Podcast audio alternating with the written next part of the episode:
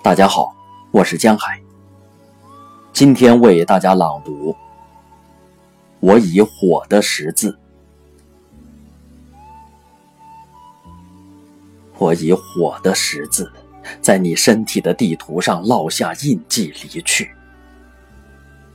我的嘴穿过，像一只蜘蛛，试着藏躲，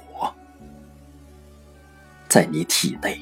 在你身后，畏怯的被渴求驱使，在暮色的沙滩上，有好多的故事等着要告诉你。哀伤而温驯的娃娃，你不会再哀伤了。一只天鹅。一棵树，某些远离并令人快乐的事物，葡萄的季节，收割与丰收的季节，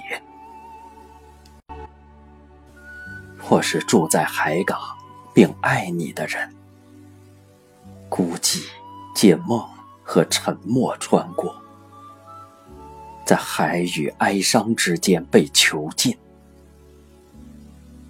无声的，沾雨的，在两个不动的船夫之间，在双唇与声音之间的某些事物逝去，鸟的双翼的某些事物，苦痛与遗忘的某些事物，如同网无法握住水一样，我的娃娃仅于少量的水滴。颤抖着，即使这样，仍有某些事物在无常的话语中歌唱。某些事物歌唱，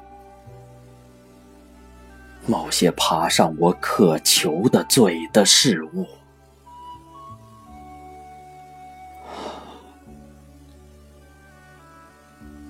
要以全部的欢乐的话语，才能歌颂你。